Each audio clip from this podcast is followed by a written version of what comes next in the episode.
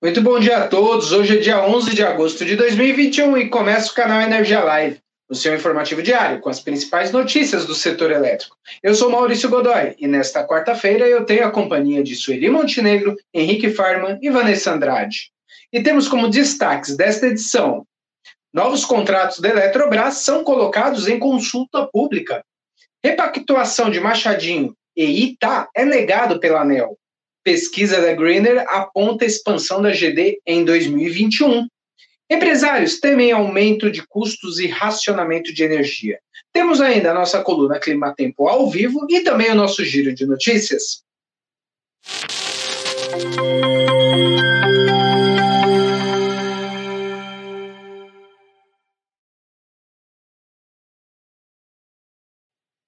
Muito bom dia a todos, são 10 horas, 2 minutos, estamos no ar com o canal Energia Live desta terça-feira, quarta-feira, aliás. É, sejam muito bem-vindos e vamos direto falar com Brasília, né? Falar com a nossa repórter Sueli Montenegro, que acompanhou a reunião da ANEL realizada ontem. Bom dia, Sueli. Quais foram os destaques da reunião da ANEL de ontem? Bom dia, Maurício. Bom dia a todo mundo que nos acompanha.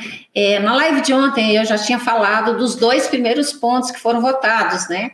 Que foram a homologação do resultado do leilão de transmissão realizado em julho desse ano e a abertura de consulta pública com a proposta de revisão tarifária da Neo Energia Distribuição Brasília, antiga SEB Distribuição.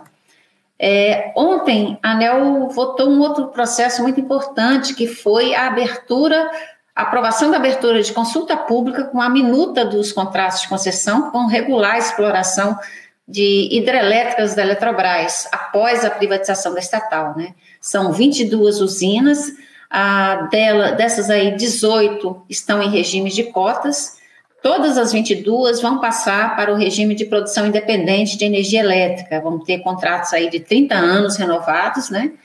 E, enfim, os documentos eles vão poder ser consultados na página da ANEL já a partir desta quarta-feira, 11 de agosto, e a ANEL vai receber as contribuições até o dia 31 de agosto. Ah, o governo tem pressa aí em, em, em, aprovar logo a minuta desses contratos, com as regras, ah, para acelerar o processo de privatização da Eletrobras. Né? Por isso, a ANEL acabou é, reduzindo para 20 dias o prazo de consulta pública desse, desses contratos. Ah, bom, outro ponto, você tinha falado da Angi, eu vou, falar, vou deixar ele por último. Ah, eu queria destacar agora um outro ponto importante da reunião, foi a abertura de consulta pública com a proposta de regulação da aplicação de projetos pilotos de tarifas, os chamados sandboxes tarifários. Sandbox é um ambiente experimental aí, em que você faz a aplicação prática de um determinado produto, serviço ou modelo de negócio, e, e é tudo feito em ambiente real, né? No caso aqui, seriam ambientes regulatórios experimentais para testar novas modalidades tarifárias para consumidores do grupo B, que é o segmento de baixa tensão, né? A discussão ela está relacionada ao próprio processo de modernização da regulação tarifária para, para esse segmento, né? Adequando esse ambiente às mudanças tecnológicas é, que já vem moldando o mercado de energia elétrica e o próprio comportamento do consumidor, né? É, enfim, a ideia é, é, é uma preparação para um ambiente de negócios que vai ser completamente diferente do modelo tradicional que existe hoje, né? A proposta da ANEL tem três linhas de ações: a aprovação de uma resolução normativa é, com as diretrizes gerais para a criação desses sandboxes tarifários, a criação de um projeto piloto para realizar a governança desses experimentos, né? E a chamada pública para incentivar a execução dos sandboxes por parte das distribuidoras de energia elétrica. As contribuições elas podem ser enviadas de 12 de agosto a 13 de outubro, e a ANEL vai promover uma audiência pública virtual no dia 1 de setembro de 2021. Ah, chegamos aqui finalmente ao caso da Angie, Angie né? Angie. A diretoria da ANEL rejeitou um pedido da, da geradora, Angie Brasil Energia, de reconhecimento do direito exclusivo da empresa de solicitar a repactuação do risco hidrológico da, das hidrelétricas Machadinho e Itá são dois empreendimentos localizados na divisa entre os estados de Santa Catarina e Rio Grande do Sul. Ah, e a empresa ela pedia que a ANEL dispensasse a necessidade de anuência do, do da repactuação do risco hidrológico ah, pelos demais integrantes dos consórcios das usinas, né? A, a, o consórcio Machadinho, por exemplo, além da, da ENGE, ele é formado pela Companhia Brasileira de Alumínio, CBA, Alcoa, a Votorantim Cimentos, C3EGT e Intercement. A, é uma usina grande aí de 1.140 megawatts de capacidade instalada, né? Já o consórcio Itá, ele é integrado pela ANGE, ENGE, Companhia Siderúrgica Nacional e Cimento Itambé. Enfim, é uma usina de 1.450 megawatts, uh, e a, a, empresa tinha solicitado também que a ANEL estendesse o prazo para adesão ao acordo do, do GSF de 60 dias para pelo menos 180 dias, alegando que, uh, em razão da complexidade da aprovação, ah, dessa repactuação dentro do consórcio, né? Porque isso tem que ser discutido com os demais sócios, né? Enfim, houve uma negação, do, a ANEL negou essa, esse pedido ah, de que ela pudesse fazer repactuação sem, sem a anuência dos demais. E é isso, Maurício, eu, é o que eu te destacaria da reunião de ontem. Eu retorno com você aí. Legal, Sueli. Obrigado aí, bom trabalho para você. Até a próxima. Até amanhã. Tchau. Bom, agora vamos mudar de assunto, né? Vamos falar sobre um, um estudo que a Greener realiza, a consultoria, né, a Greener, né, realiza semestralmente e que apontou que o mercado de GD em 2021 já ultrapassou todo o volume esperado do ano de 2020. A expectativa é de que o segundo semestre ainda renda bons negócios para o segmento de GD, né? E o que aponta é o que aponta essa pesquisa realizada, né, e divulgada ontem. Ah, de acordo com as respostas, 79% do público que participou desse levantamento aponta que está otimista com relação ao volume de negócios em 2021.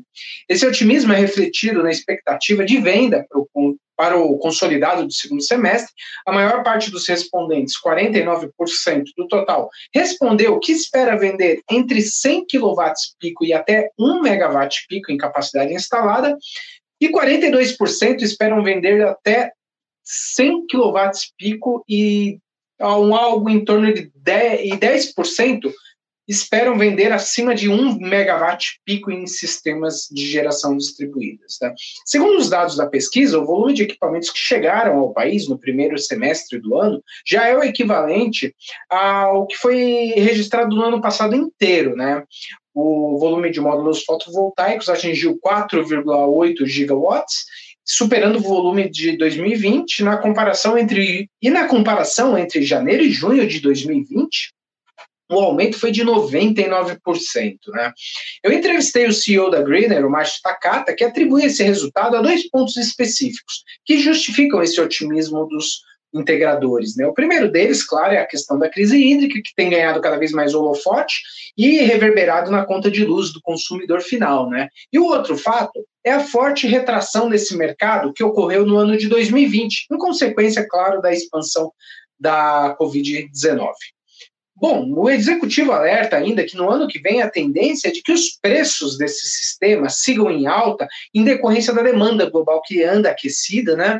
E quando compararmos a quando comparamos a capacidade instalada das empresas atenderem aos pedidos. Bom, no nosso portal você encontra mais detalhes dessa pesquisa com mais informações, então acessa lá canalenergia.com.br. Eu queria seguir aqui ainda, falar sobre outra fonte de geração, mas dessa vez o carvão. Né? Um dia após o governo aprovar o programa de contratação de térmicas a carvão, o ministro de Minas e Energia, Bento Albuquerque, se encontrou com o presidente da Associação Brasileira de Carvão Mineral, a BCM, né, o Fernando Zancan, e também com deputados da, de Santa Catarina, para apresentar esse programa para o uso sustentável do carvão mineral nacional, né, por a medida publicada no Diário do Oficial da União nesta semana. O encontro ele não estava previsto na agenda oficial do ministro, né? A reunião foi pedida aí pelo Fórum, de Parla pelo Fórum Parlamentar Catarinense e o ministro apresentou os detalhes para esses deputados, a visão do programa e os planos do Ministério para o Carvão. Bom, segundo o Luiz Fernando Zancan, né, ele diz aqui, entre aspas, né, a gente precisa dar o recado para os investidores internacionais de que o Brasil tem espaço sim para gerar carvão, tem negócio para investidores no Brasil para o carvão, disse Zancan da ABCM. Bom, o executivo ainda afirmou que está satisfeito com a atenção que o governo está dando ao carvão, mas que ainda há uma série de ações para que precisam ser detalhadas para que o programa tenha realmente efetividade. O estado de Santa Catarina ele vive um dilema em relação ao futuro dessa fonte, é bom lembrar, né? Há uma previsão de que a Engie, a Angie, né, como a Sueli acabou de falar aí, citar a empresa, que é a proprietária da térmica Jorge Lacerda, encerre as operações dessa usina de 857 megawatts, justamente por conta da inviabilidade financeira que tem encontrado nessa região. Ela tem buscado a, essa central de geração está à venda há um bom tempo, já já há alguns anos que a companhia já colocou a, essa usina à venda, né? E além disso, é bom lembrar que as pressões sobre o clima apontam para o abandono do uso das fontes de emissão de gases de efeito estufa, né? E o carvão é considerado como uma das fontes mais emissoras em todo o mundo, né?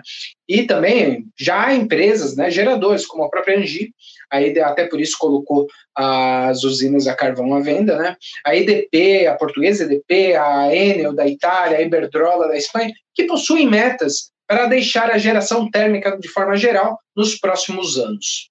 Bom, esse foi o tema da da reunião do ministro né, com a BCM também sobre a Greener. E como hoje é quarta-feira, temos a coluna da Clima Tempo ao vivo. Vamos conversar com Felipe Pungirum, diretamente de São José dos Campos. Bom dia, Felipe. Bom dia. Conta para nós aí o que, que os modelos eles estão apontando para nós em termos de chuvas. Tivemos aí uma redução de temperaturas, né? Pelo menos aqui em São Paulo, ó, agora está fazendo 16 graus, Ontem estava na casa dos 30. Tivemos aí uma redução de um vento jogando umidade para o continente. Conta essa história aí para gente. Que mudanças foram essas? Bom dia, Maurício. Bom dia a todos que nos assistem. Realmente houve uma diminuição de temperatura muito bem observada por você. Agora aí na casa dos 16 graus na capital de São Paulo. Mas essa temperatura ainda vai elevar um pouquinho, não vai ficar tão quente quanto ontem, mas ainda leva um pouquinho ao longo da tarde. Mas para o setor, né, de forma mais relevante para o setor, nós temos uma frente fria avançando pelo sul do país. E aí dá para mostrar aqui nos gráficos. É, toda essa chuva até o dia de ontem, até meio-dia do dia de ontem, né, que é assim que é contabilizada a chuva pelo, pelo Centro Nacional de Meteorologia. Até o dia de ontem, essa chuva havia avançado aqui pelo Uruguai, pelo país Uruguai e pelo Rio Grande do Sul e no momento já chove entre a bacia do Uruguai e a bacia do Iguaçu. Os volumes registrados na bacia do Uruguai já superam os 20 milímetros, enquanto no Iguaçu ainda estamos na faixa dos 5 milímetros. O sistema vem perdendo força. Mas a boa notícia, nesse tempo de tantas más notícias, é de que essa chuva ela persistirá no centro-sul do país ao longo dos próximos dias. Então, colocando a previsão aqui, Alguns eventos avançarão nos próximos dias aqui pelo Centro-Sul. Na verdade, são três cavados, uma configuração de ventos na média atmosfera, provocando chuva nas principais bacias do Centro-Sul. Então, temos aqui, por exemplo, dia 11, dia 12, dia 13, um novo evento acontece, um novo cavado avança pelo Centro-Sul. Dia 14, mais chuva, o GFS aqui um pouco mais otimista do que o nosso modelo regional, o WRF. Dia 15, novamente mais chuva no centro-sul do país. Dia 16, dia 17, WRF aqui um pouquinho mais otimista. Dia 18, mais chuva acontecendo no centro-sul, entre Uruguai e a bacia do Jacuí. 19, 20, um novo evento aqui espalhando mais chuva no Rio Grande do Sul, avançando pelo, pela bacia do Jacuí, pela bacia do Uruguai. E dia 22, finalmente, é, o último dia dessas chuvas aqui nesse horizonte de previsão, chuva pegando entre o Baixo Paraná e a bacia do Jacuí. Ao todo, com esses eventos de chuva, a previsão é de cerca de 50 milímetros entre a bacia do Jacuí e o Baixo Taipu. O que a gente tem notado é que os modelos têm superestimado essa chuva. Então, estamos trabalhando aqui internamente com volumes cerca de 30% abaixo dessa previsão, Maurício. Entendi, entendi. Então, quer dizer, são, temos uma sequência aí de praticamente 10 dias, né, onde pode ocorrer chuva, né? Agora, o Felipe, é um, não dá para deixar de abordar esse tema, né? Tivemos o relatório do IPCC ontem, né? Um relatório importante, bastante esperado aí, já que era para ter sido divulgado em abril por conta da pandemia, ele ficou agora para agosto, né? Uh, esse relatório ele traz um alerta geral aí de que há uma, há uma mudança uma mudança generalizada do clima aí no, no mundo, né? Aqui a gente, no Brasil, a gente tem sentido isso, né? Em todos os, na verdade, em todos os climas, né? Eles apontam ali, tem sentido mudanças. Né? O que, que dá para falar disso do Brasil, né? Essa chuva, você acabou de dizer, 30 estão trabalhando com 30% a menos de previsão, né? Dessa, de acordo com os modelos apresentam. Essa chuva, ela é normal para esse período, uma vez que a gente teve o Laninha o ano passado e as chuvas no período úmido ficaram muito abaixo da média, né? E a previsão de continuar assim, pelo menos o ENS aponta chuva abaixo da média também no período seco. Como que você dá para interpretar esse relatório do IPCC para a realidade brasileira? Olha, Maurício, esse tema é super interessante, né? Como você comentou, saiu um novo relatório e esse relatório veio ratificando o que já vinha, se, já vinha sendo apontado no último relatório do IPCC, que as mudanças climáticas realmente existem e tem contribuição significativa de ação humana. E o tom usado neste último relatório foi muito mais emergencial e numa postura muito mais firme, né? afirmando que muitas dessas mudanças elas são irreversíveis e que nós estamos indo em um ritmo cada vez mais acelerado rumo a um cenário pior. Né? E falando do contexto do Brasil, né, o que, que o relatório inicialmente entrega. Junto com o relatório vem uma série de modelos regionais de longuíssimo prazo, que os cientistas começarão a, fazer suas análises aqui para o Brasil, mas de uma forma geral, o que, que o relatório nos diz para o nosso país? É, que os eventos extremos serão cada vez mais comuns. E aí, o que, que eu posso interpretar como eventos extremos? Os episódios de chuva se concentrarão, os volumes de chuva se concentrarão em poucos episódios, então essa chuva vem mais forte em forma de grandes temporais, e também o espaço entre esses episódios de chuva aumenta, ou seja, aumenta os meus períodos, aumentam os meus períodos de seca.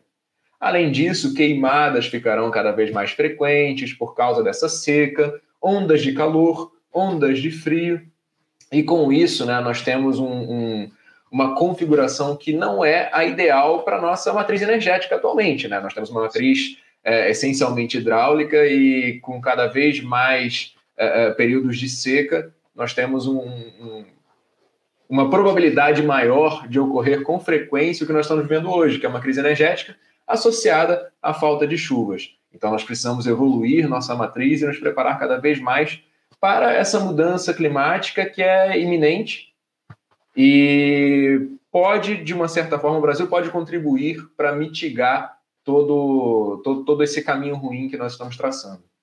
Uhum. A, a questão dos ventos, é, essa, essa alteração climática, ela influencia também na, na frequência, na direção, porque o Brasil sempre foi conhecido por uma por apresentar ventos regulares, principalmente o Nordeste, né? O Sul é um pouco mais instável, mas no Nordeste a, a estabilidade a, e a direção do vento sempre foram famosos, até por isso a gente tem aí os fatores de capacidade super elevados. Essas alterações, elas podem inclusive mudar essa característica do vento aqui para o Nordeste, porque está sendo um, um grande aliado aí nessa crise hídrica? A região tropical do Brasil, né, essa próxima ao Nordeste brasileiro, é uma região onde há uma maior dificuldade em fazer essa modelagem de longuíssimo prazo, porque os processos são numa escala mais complexa e aí os modelos têm uma certa divergência com o que acontecerá no Nordeste brasileiro. Mas o fato é que essas mudanças climáticas trazem impactos estruturais na atmosfera. E todo o impacto estrutural na circulação de ventos, o vento, por exemplo, que chega lá no Nordeste brasileiro, ele é fruto do nosso anticiclone do Atlântico. E aí qualquer mudança que acontece na, nessa circulação de ventos em médios níveis, em altos níveis, em grandes altitudes, né? Estou falando aqui de 10 quilômetros, pode acarretar em mudanças nesse anticiclone e, consequentemente, nos ventos que chegam no Nordeste. Entendi. Tá bom, então. Bom não tá, né? Seria bom se não tivesse, né, Felipe? Mas é, é, a gente tem que, na verdade, enfrentar esse problema, né, e atuar de forma a combater essas mudanças. Felipe, obrigado pela sua participação no canal Energia Live dessa quarta. Até semana que vem. Um abraço. Eu que agradeço, Maurício. Um abraço. Tchau, tchau. Tchau. Bom, terminamos, terminamos agora então a coluna da Clima Tempo. Vamos mudar de assunto, mas de certa forma relacionado né, a essa questão, um levantamento, um levantamento feito pela CNI, que é a Confederação Nacional de Indústrias, mostra que empresários temem um aumento de custos e racionamento de energia. Quem conta mais para nós essa história é o repórter Henrique Fireman. Bom dia, Henrique. Conta mais para a gente sobre esse levantamento da CNI. O que, que eles trazem aí de informações? Bom dia, Maurício, e a todos conectados em mais um canal Energia Live. Bom, a pesquisa refere que nove em cada dez empresários estão preocupados com a crise hídrica que afeta o setor elétrico. Uma consulta né, feita junto a 572 empresas. A principal preocupação dos industriais é com o aumento no custo da energia, com 83% da pesquisa apontando esse temor. Outros 63% se dizem preocupados com o risco de racionamento e 61% com a possibilidade de instabilidade ou interrupções no fornecimento. A consulta também revela que 98% dos executivos acreditam que haverá um aumento dos preços e 62% consideram ser provável ou certo que haverá racionamento ou restrições de atendimento nesse ano. Já entre as principais medidas apontadas como respostas à crise estão a intensificação dos investimentos em eficiência energética autogeração e geração distribuída. Outra parte também manifesta preocupação com a possibilidade de racionamento de água, aumento no custo e na instabilidade ou interrupção no fornecimento hídrico. Entre os consultados, 22% afirmam que pretendem mudar o horário de funcionamento de suas empresas com o intuito de reduzir o consumo de energia em horários de pico, a chamada resposta da demanda. No entanto, quase dois terços das representações consideram que implementar essa alteração de horário é difícil ou muito difícil. Bom, Maurício, sobre o levantamento da CNI, eram esses os destaques. Agora eu volto contigo de São Paulo. Legal, obrigado, Henrique. Obrigado pela sua participação. Bom, agora é a hora do nosso giro de notícias com a repórter Vanessa Andrade. Bom dia, Vanessa. Olá, Maurício, bom dia, bom dia a todos. O Henrique terminou, né, falando da crise hídrica, então nós vamos começar pelos reservatórios. A região Sudeste Centro-Oeste apresentou recuo de 0,1 ponto percentual em seus níveis de armazenamento e operava com 24,8% de sua capacidade na última terça-feira, 10 de agosto, segundo o boletim do ANS. O submercado do Nordeste apontou uma diminuição de 0,2 ponto percentual e trabalha com 53%. A região norte teve redução de 0,3 ponto percentual e está com 77,2%. A região sul apresentou recuo ainda maior do que vinha tendo nos últimos dias, com 1,3 ponto percentual e conta com 40,6% da capacidade de armazenamento. O nosso segundo destaque é que o Conselho de Administração da CGT Eletrosul autorizou o início do procedimento competitivo número 1 de 2021 para alienação da participação societária da companhia de 78% na sociedade de propósito específico, responsável por cinco parques eólicos na região de Santana do Livramento, no Rio Grande do Sul, mas com apenas um operacional, informou a Eletrobras em comunicado ao mercado na noite da última segunda-feira, 9 de agosto. Outro destaque é que a expectativa da CCE para o repasse do excedente de energia de reserva nas próximas três contabilizações é de 2 bilhões e 600 milhões de reais. Esse valor refere-se ao período de julho, agosto e setembro de 2021. Os fatores foram fundamentais para a entrada de recurso na CONER, a previsão do PLD elevado e a expectativa de geração contratada nessa modalidade.